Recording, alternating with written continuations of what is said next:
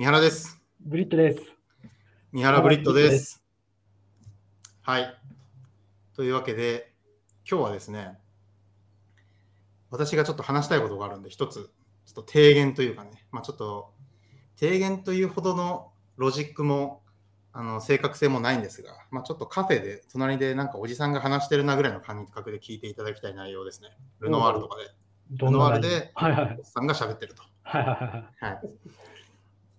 で、これはですね、結構前々から思ってたんですけど、なかなか話す機会も書く機会もないんで、まあ、ちょっと三原ブリットぐらいのこう雑多な場所ならま話せるかなみたいな感じなんですが、結論から言うと、あの国際金融都市ってよくま聞くことあるかなと思うんですけど、東京を国際金融都市にすれば、なんか Web3 を日本初で世界取るとか、まあ、Web3 じゃなくてもですね、何でもいいんですけど、まあ、いろんな業界が伸びて、結果的にみんなハッピーなんじゃないかっていうのを最近思ってるわけですよ。まあ、要は、なんか菅さんの時にも実は一瞬出たんですよね。国際金融都市みたいな。なんか覚えてたりします ?2020 年の最初ぐらい。うなんか言ってたような気がしますね。ましたよね。はい。ただ、岸岸田政権になってあっという間に断ち切れたんですよ。国際金融都市。はいはいはい。で結構金融庁とかも巻き込んで本気でやろうとしてたんですけど、完全に消えてしまいまして。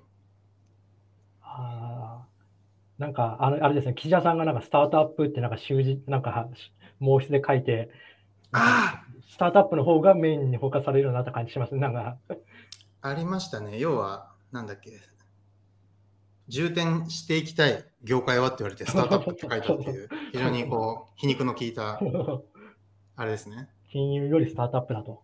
そうですね。いや、岸田さん、本当面白いよな。まあまあ、ちょっとその話、広がるからいいや。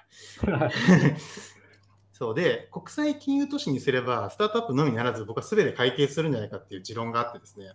うんうんうんまあ、ただこれはロジックもないし、別になんだろう、正確性もないんで、本当にカフェで横でおっさんが話してるようなぐらいの感覚で聞いていただきたいというのが大前提です。はいはい。で、まず、そもそもなんですけど、まあ、Web3 じゃなくても全然いいんですけど、とりあえず Web3 がまあ日本初でみたいな感じでも盛り上がってるんで、そこで話すと、結局ですね、言い方すごい悪いんですけど、いわゆるクリプト業界って、まあ、資本主義のマネーゲームじゃないですか。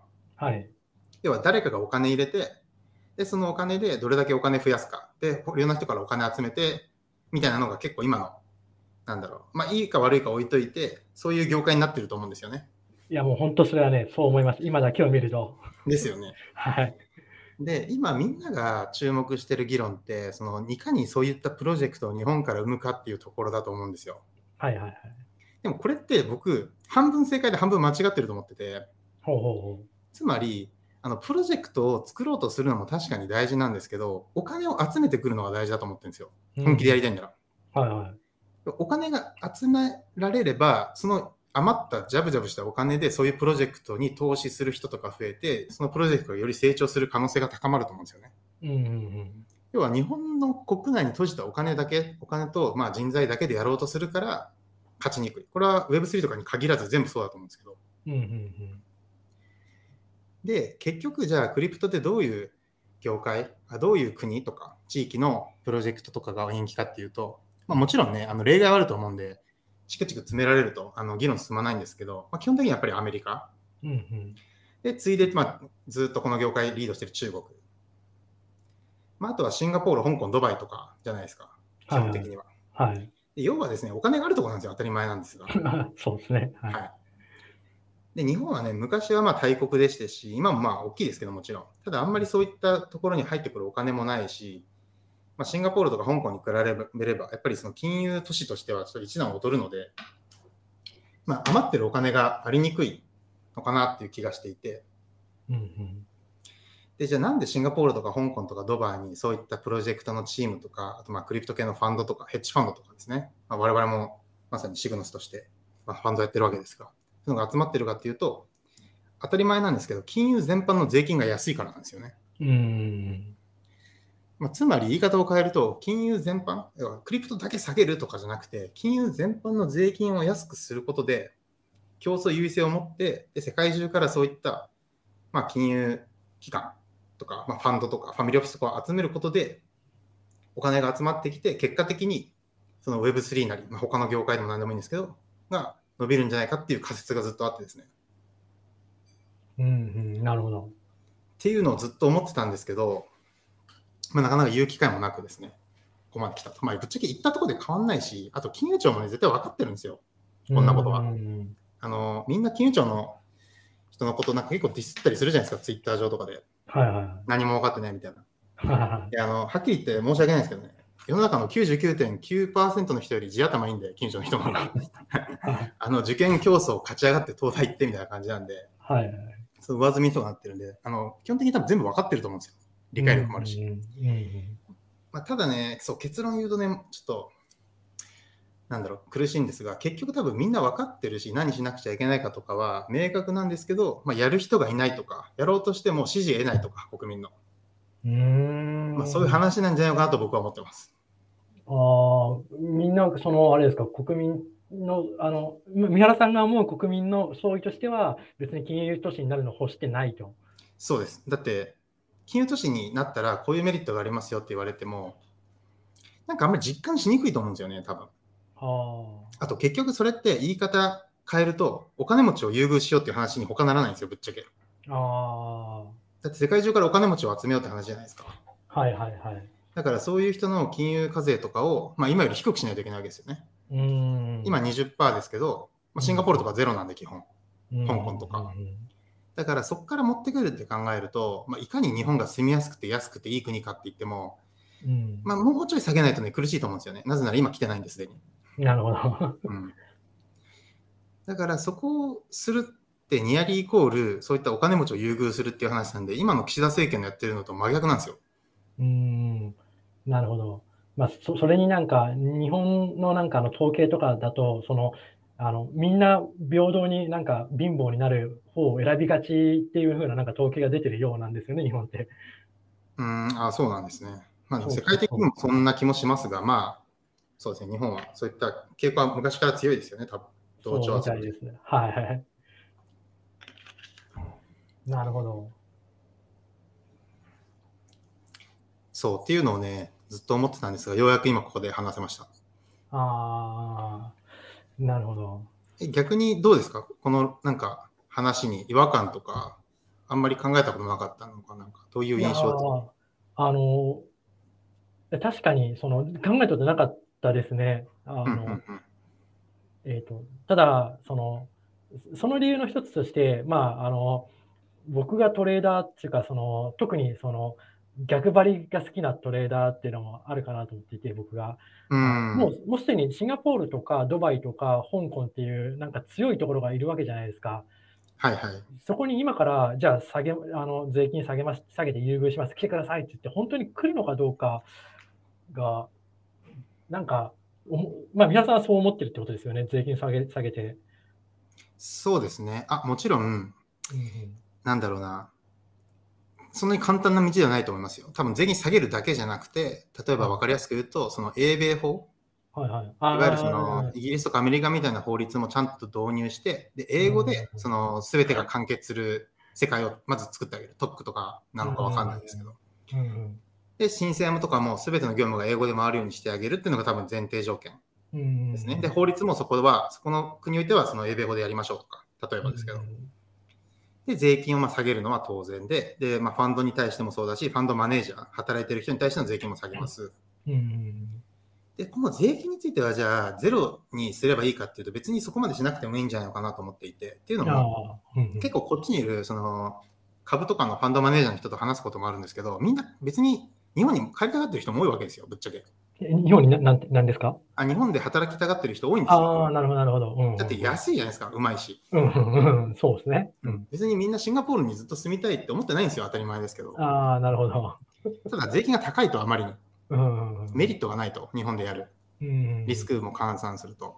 うんだから、でももうちょっと下がればな、みたいなこと言ってますけどね、みんな。うんうんなるほど。そしたら絶対帰るみたいな。まあ、ただ、そのもうちょっとってね、言うのがね、本当にじゃあ下がったら帰るかって言ったらね、まあ、保証はできないんで分かる。なるほど。まあそうですね。はいはい。うんなるほど。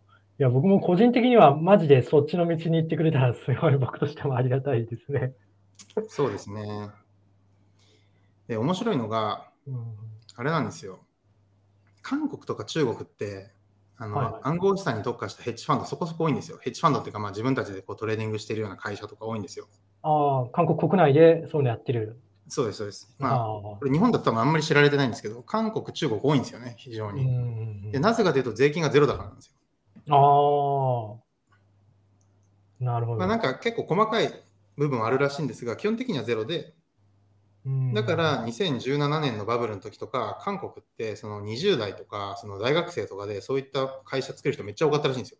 うん。なぜならゼロだから。うんうんまあキムチプレミアムもあるし、税金がゼロだから、まあ、気軽にこう、なんだろう、トレーディング始められるみたいな。うん。ああ。で、結果的に、まあ、中国もそうですけど、そういった人たちがお金を作って、で、それをさらに別のプロジェクトに投資するみたいなエコシステムができたわけですね。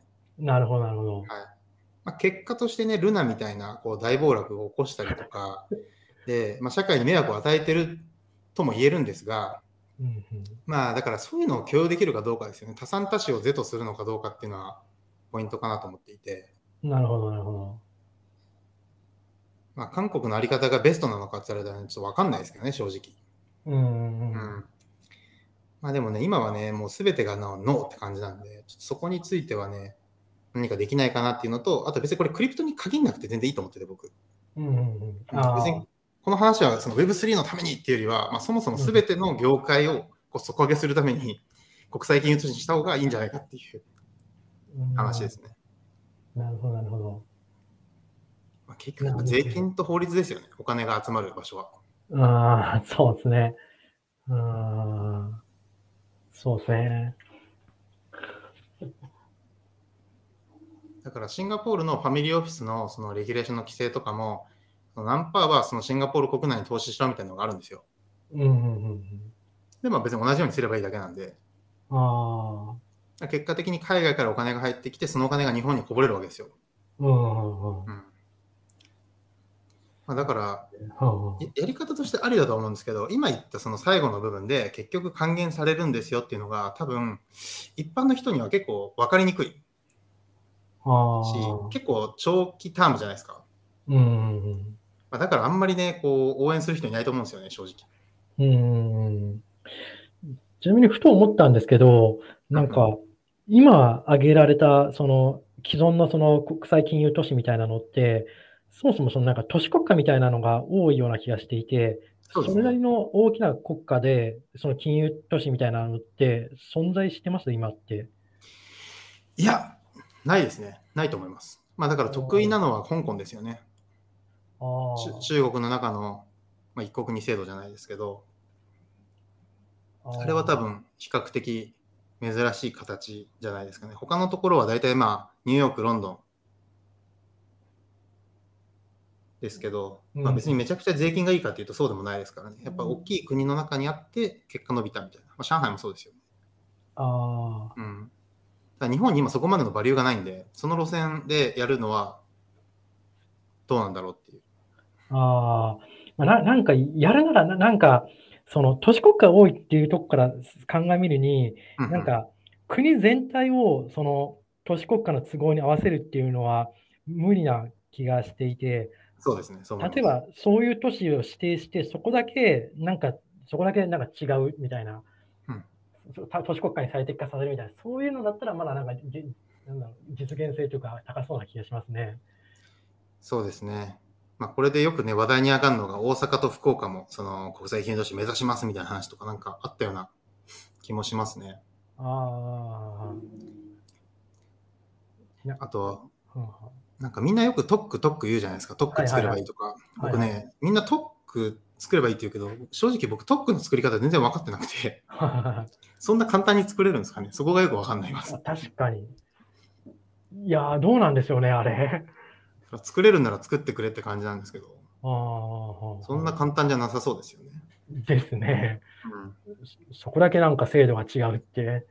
うんまあ、もしね、都市単位でやっていいんならね、福岡とかめちゃくちゃいいと思いますけどね、安いし、ああ、綺麗だし、美味しいし、うん、最高ですよ。確かに、良さそうですね。うん。でも、福岡、東京から遠いから、僕的にはあんま。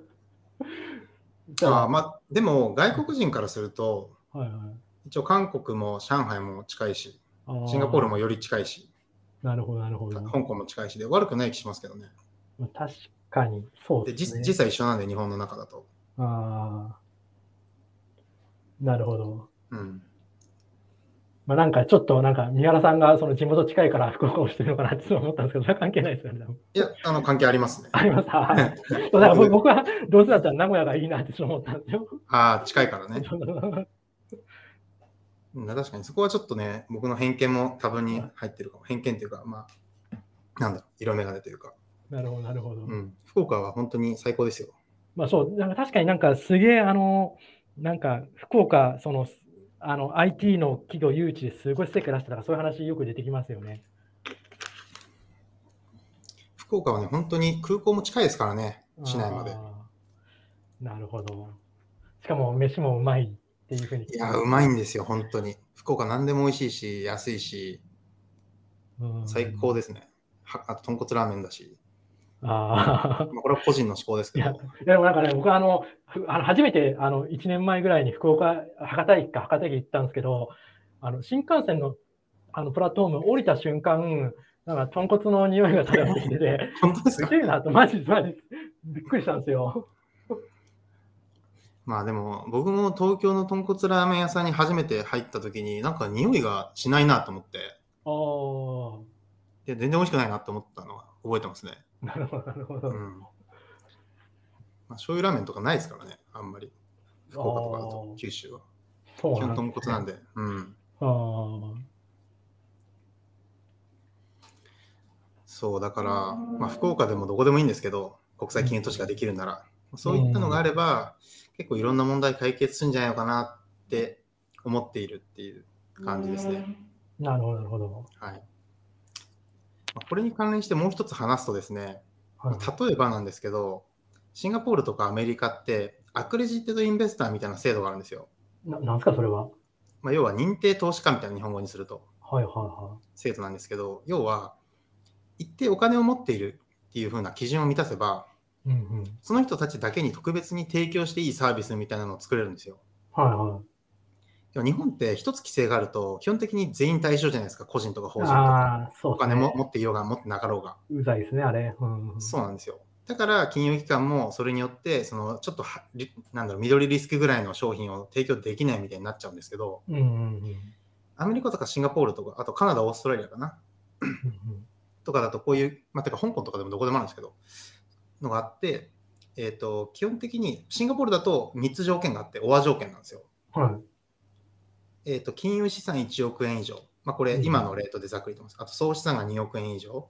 うんうんうんあと、年収が3000万円以上。どれかを満たせば、アクレジットドインベスターになれるんですよ。へえ。ちなみにこれ、レートがあの円安なんで、ちょっと前だと普通に年収2000万とか2500万ぐらいで、これになれたっていう感じなんですよね。うんうんで、これになったら、その、いわゆる金融機関とかが、ちょっと変わった商品とかを提供していいって感じなんですよ。え。で、本人たちも当然まあ同意して、要は自分たちであなたはアクレジットドインベスターですよねと、あの、覚悟してここに来てますよねみたいな、あの、ジョジョのあれみたいな。なるほど。見たことあります？第5部の。え、なんですか、なんですか？え、あジョジョのあれですね5部の。なんか殺していいやつは殺す覚悟、あななんだ、殺される覚悟のあるやつだけ殺していいみたいな、そんな話ですよね。まあ、あなたここに覚悟して来てますよねみたいな、まあそういう話ですよ。そうっていう制度があって、で、これがないんで、まあ一応特例制度みたいなのあるんですけど、ファンドで。はいはい。ただ、さっき言った年収要件がないんですよ、こっちは。はあはあ金融資産でベースでしか見てないんで、不動産とか持ってても入んないんですよね、そこに。うーん。結構よりタイトになってて、なんか、お金持ちのための制度なのに、結構より厳しく見てるみたいな感じなんですよね。うん。で、アメリカとかシンガポールとかは、この所得の基準があって、そこを満たせば参加できるんですよ。うん。っぱね、僕、こういうなんか例外だと思ってて、はいはい。要はより、その、お金を増やせる可能性が増えるじゃないですか。そうですね。うん。全員が全員同じリスク取ってたら、なんだろう、資金がある人にとって不利なんで、ああ、そうですね。うん。もう少しここら辺も柔軟に設計していいんじゃないのかなと思うんですけど、うん。まあ、こんなね、ルノワールで話しててもね、何も変わんないんで意味ないんですけど。まあ、そうですね。いや、でもそれはそう、本当そう思いますよ。それ。うん。いやー、難しいですね。まあ、正直ね、今話したのも全部ね、金融庁の人とか全員分かってると思うんですよ。うん。絶対分かってます。うんただまあ、やっぱりやれないんでしょうね。うん。なるほど。うん。だからこういうのがね、あればね、その、今も暗号資産の日本の取引所って、レバ2倍までじゃないですか、個人。うん。ああいうのも、アクレジットでインベスターならレバ10倍とかにできると思うんですよ。ああ。そうですね。まあ、法人も一定以上のこう資産があれば、レバ20倍とかね、わかんないですけど。うん。なるほど。そういうのがな、できたらな、いいなって。僕もそう思いますよ。そそっちに傾いてほしいですわ。まあ、それはそうですよね。うん、そっちは絶対面白いです。うん。そんなにね、デメリットある話じゃないと思うんですけどね。多分感情的になかなか、まあ、同意しにくい感じかもしれないですね。うん。もうどうせ IR やれないんならこっちに倒してほしいですね。こっちの道で。うん。そうですね。結局、結局基本マネーゲームですからね。うんうん。うんまあ、特にクリプトは。やっぱりねお金をいかに集めて、そのお金で事業を作って、事業、何かを作ってっうん。ていう循環。そう、だからさっきも言いかけましたけど、結局、シンガポールとか香港とかがそういうプロジェクト多いのって、やっぱ2017年のバブルとかで稼いだヘッジファンドみたいなのとかトレーディングやってた人とかが、そのお金入れてたりするわけですよ。うん。うまいこと循環してるんですよね。うん。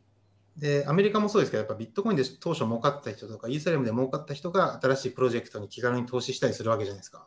うん。そうですね。日本だと税金があるんで、ね、気軽にできないっていうのもありますよね。いや、全くですよ。うん、多分この眠れるビットコインで、そのビットコインの、なんだろう、ビットコインフォーカスのファンドとかビットコインフォーカスの企業に投資できるみたいになったらね、もっとね、活性化すると思いますけどね。日本もビットコイン企業とか。うんうん。っていう話を、ちょっとルノワールで話しました。なるほど。はい、別に僕、ルナールディスってるわけじゃなくて、ルナール大好きなんで、あ、そうなんですね。はい、大好きです。最高です。あれは日本が誇るべきサービスの一つですね。そうなんですか。まあ、え、僕はルナール行かないですか？ルノワールじゃなくて、シューっていうところに行きますね。ああ、州ね。はい。シュー派です。なんでルノアール嫌なんですか？いや、なんかそう そういうイメージだからあ。そういうイメージが。はいで、大体似てるじゃないですか、シューとルノワールって。まあ確かに、でも州別にそんなに何回かしか行ったことないんで分かんないですけど、な何が違うんですか？いやあ、なんか同じような人が来て、もう全然来てるはずなのになぜかシューはそういうイメージで見られてないのが不思議ではあるのに、そう同じようなものだからシューじゃ、じゃあシュー行こうっていうふうな感じですね。ああ、州ってそんなに店舗ありますっけ？そもそも。都内は結構ありますね。え、おしぼり出ます？あ、ただ、あ、いや、出ないかも。わかんないです。いや、ルノアールのいいとこって、まあ、あげたらきりないんですけど、はいはいまずおしぼりが出るんですよ。へえ。あとお茶も出るんですよ。はあはあはああの冷水に加えてですよ。はあはあそんなカフェはないんですよ。へえ。いや、僕の週の推しポイントあるあるとするとですね、はい、のぜひ。コーラとかを頼むじゃないですか。はい。なんかちっちゃなクッキーが出てくるんですよ。へえ。そのクッキーが好きなんですよね。え、ちょっと待ってください。でもコーヒーにクッキーがつくんなら嬉しいんですけど、はあはあコーラにクッキーついて嬉しいですか？まあそうですね。なんかちょっとした食べ物がつくっていうところがね。あのえ、コーヒー頼んでもクッキーはついてくるんですか？あどうなんでしょう。僕、基本あのコーヒー頼まないんでわかんないんですよ。あ、ルノアール行っても週行ってもコーヒー頼まないんですか？いや僕、コーヒーあの好きじゃないので。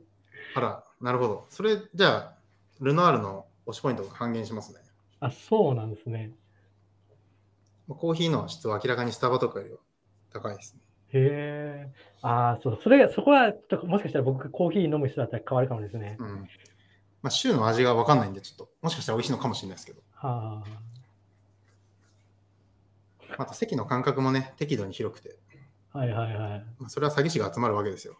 なるほど。は確かにホテルのうんそのロビーとかよりは、なんだろう、快適、快適じゃない、えっと、ちょっと安いんで、うーん、なるほど。はい。まあ、ちょっと話がルノアールまで飛んでしまいましたが、こんな感じですかね。逆になんか、聞きたいことあります？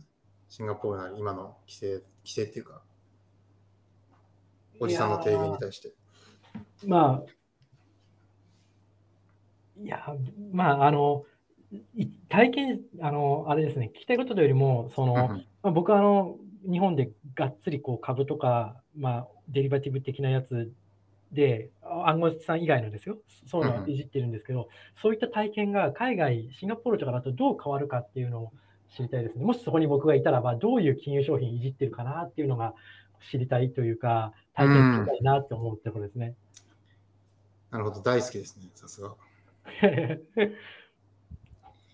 まあ、どうなんだろう。ここで一概に全部言えるわけではないですけど、まあ、基本的にはでもやっぱり日本で触れないものがこっちに来て多いからこっちでやってるって人は多いですよね。そうですよね。そういうのを実際体験してみたいですね、僕。うん中にはめ最近 CFD めっちゃ美味しいってなったんですけど、それに匹敵するのが出てくるかもしれないし。そうですね、もしシンガポールに来ることがあれば、そういう人も紹介するんで、ああ、ありがとうございます。ぜひ。じゃあ今日はそんな感じで、一旦ここは締めますか。そうですね。じゃあ、ありがとうございました。ありがとうございます。